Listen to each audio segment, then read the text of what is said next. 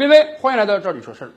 美国六月份的 CPI 指数在昨天晚上八点半终于出炉了。这个数字一公布啊，相信很多人都要倒吸一口凉气呀。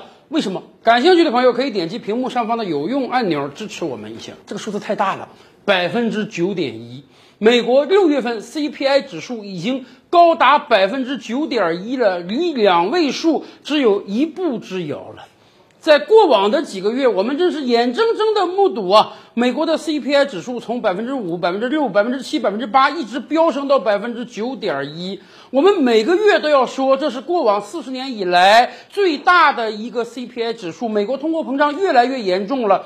现在我们只能说，没有最严重，只有更严重。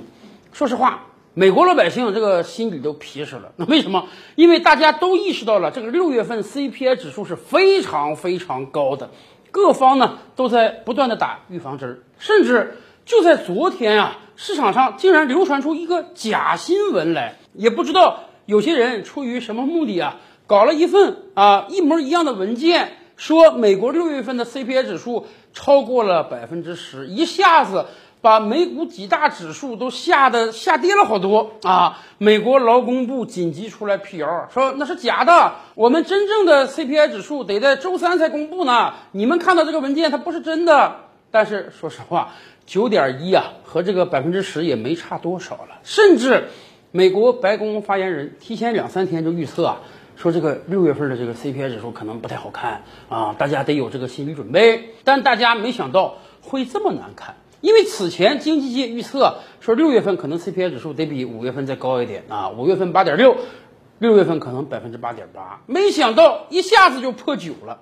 但是人家拜登总统那面还回来圆这个事儿呢，他说啊，哎，六月份是挺严重，但是大家别着急啊，因为七月份以来我们有目共睹的这个国际油价跌了很多了，现在已经不到一百美元一桶了，所以我们期待七月份吧，七月份这个指数可能就会有所回落。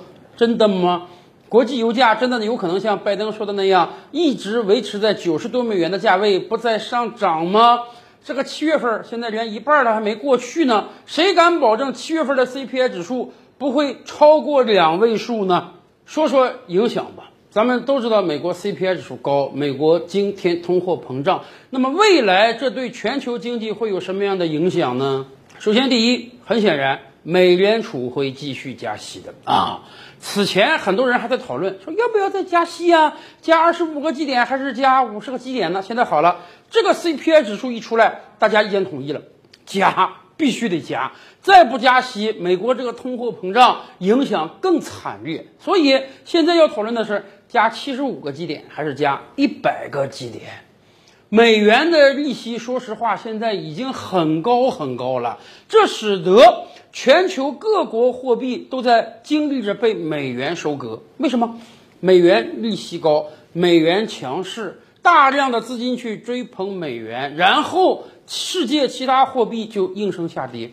在过往这几个月，我们看到啊，日元跌了百分之二十五啊，韩币跌了超过百分之十啊，甚至就在昨天一度啊，美元和欧元打平了。一美元直接兑换一欧元了，这在过往二十年是不可想象的。大家记得吧？最高峰的时候，一个欧元可以折抵一点六个美元呀。而现在，很多人要考虑的是，英镑是不是也快完了？现在一英镑大概折不到八块钱人民币，一美元大概折六块七人民币。说不准再过个一两年，这个英镑和美元都要打平了。所以呀。其他很多国家现在面临一个非常大的难题：我要不要跟美国加息？我不跟美国加息吧，那我这个本币币值肯定会进一步下探。我跟美国加息吧，对不起，你加息之后对本国经济而言都是一个巨大的摧残。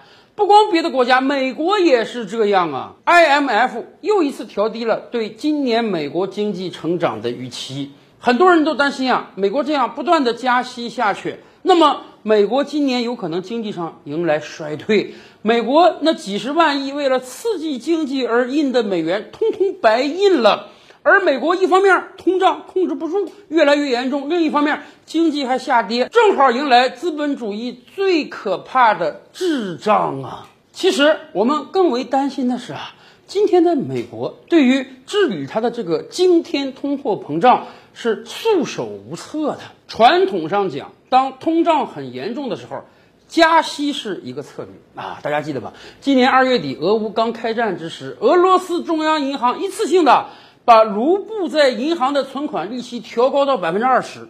为什么这么高？原因很简单，这个战争一打，俄罗斯预估到了自己要被制裁，所以呢。俄罗斯国内通货膨胀马上暴起，对于通胀，俄罗斯老百姓是有惨痛记忆的。当年苏联刚解体，俄罗斯刚新生之时，那个卢布是一夕之间贬了上千倍的。为了防止出现这样恶性通货膨胀的状态，俄罗斯央行调高了利息，一下子存款利率就给你整到百分之二十。后来随着天才卢布结算令的推出，哎，俄罗斯经济稳下来了，通胀没有那么严重了，所以。俄罗斯央行才把这个存款的利率给降下来，现在大概是百分之十二到百分之十四。美国人也是这样想的呀，我通胀严重，那我就加息吧。但是加了这么多轮息，现在一次性就要加一百个基点了，还没有好转的迹象。我们完全可以说啊，美国这个通胀加息武器已经不好用了。而另一方面呢，谁都知道为什么通胀这么严重，跟国际能源价格有很大关系。而国际能源价格的飙升，又和西方世界对俄罗斯的制裁紧密相关。可问题是，现在俄乌战争打了四个多月了，俄罗斯这面是越打越顺手了 啊，人家几乎所有的军事目标都已经取得了，而且俄罗斯经济还非常稳健。现在是西方世界求着俄罗斯要买它的石油。在这样一个状态之下呢，美国显然对于俄罗斯也束手无策。前两天这一期开峰会，想过来想过去，整了俩招，说制裁俄罗斯。一呢，说要求俄罗斯出口石油的时候，你得打折，你必须半价出售；二呢，说不允许俄罗斯的黄金出口，以便打击俄罗斯的经济。可大家想想，这两招你哪一招能实现？人家俄罗斯卖石油凭什么听你的？你定价？人家俄罗斯的黄金不卖给西方世界，有大把国家要买，黄金是硬通货呀。所以很显然，美国在制裁俄罗斯这个方面束手无策，所以他也无法通过制裁俄罗斯调整全球能源价格，使得自己通货膨胀收缩。这个才是最可怕的，就是说你美国政府手中现在没有牌可打。未来几个月，这个通胀你就没法调整，没法治理呀。当然了，上期节目我们也说了，很多美国经济界人士都呼吁说呀，美国政府实际上还有一张牌，那就是降低中国输美商品的关税。从特朗普开启贸易摩擦到今年七月份，四年了。四年以来，美国政府对超过三千七百亿中国输美商品强征关税。表面上讲，美国政府挣了点钱儿啊，收了不少税，可实际上多增的这个税都由美国消费者承担。本来通货膨胀物价就高，你还要额外征税，使得终端商品价格被提高。所以，美国政府这真是搬起石头砸自己的脚。而听说前两天白宫开会啊，幕僚们给拜登的建议是可以降税，但只能给一百亿中国输美商品降关税。这。玩过家家呢？三千七百亿的商品，其中只有一百亿你给降税，听说还要对中国的芯片商品再开启三零幺调查。这样下去，说实话，我们倒是无所谓。过去四年这个税征着，我们钱儿照样赚着，商品出口数量越来越多。可对美国而言呢？那恐怕你这个通货膨胀就真是大罗神仙也难救了。